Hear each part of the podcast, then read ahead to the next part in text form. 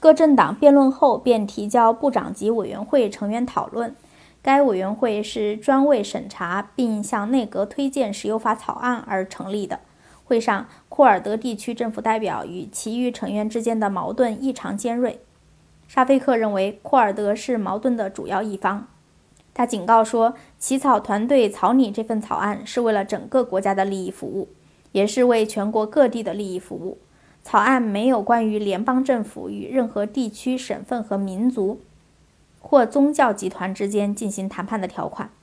起草该法案的目的是服务于作为整体的国家利益，因此它适用于全国所有地区的利益。在联邦政府与个别地区或省份之间没有谈判余地。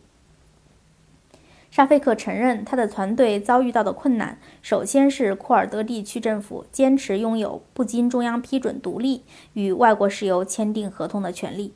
其次，库尔德政府已经与几家外国小型石油公司签订了执行产量分成协议的合同。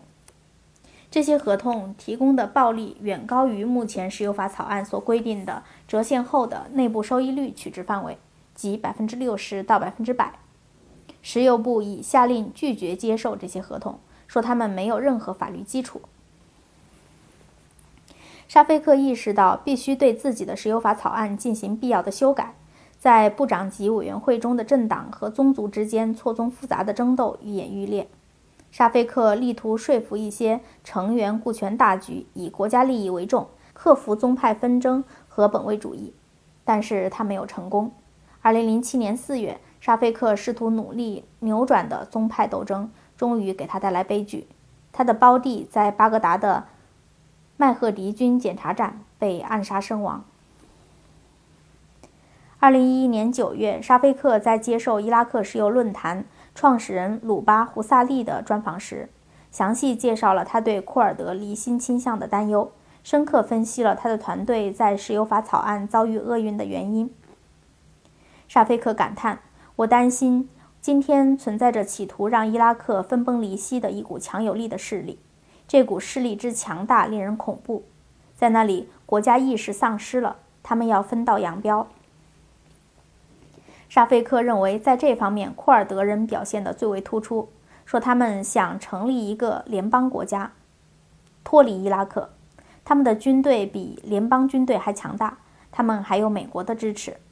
胡萨利问：“2006 年，你和另外两位同事作为石油工业的业内人士，以你们的经验为基础，起草了第一个石油法初稿。可是当时那份经过政治厨房讨论，并得到部长级委员会通过。”后公布的却是2007年2月的草案，即美国版草案。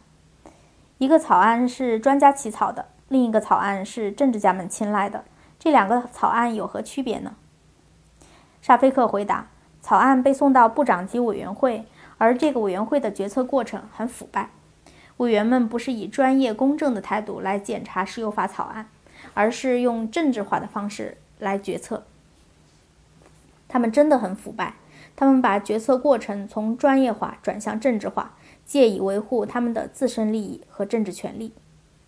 在回答关于美国和伊拉克两个不同石油法发生冲突的性质时，沙菲克回答：“从根本上讲，这场较量的性质是伊拉克应该属于什么类型的国家的两个不同概念之间的较量。”至此，美国版石油法案获得伊拉克内阁批准，但遭到议会抵制。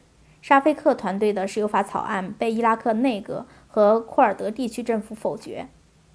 美国没有放弃努力，决意继续争取伊拉克议会通过美国版石油法，而沙菲克的石油法已胎死腹中。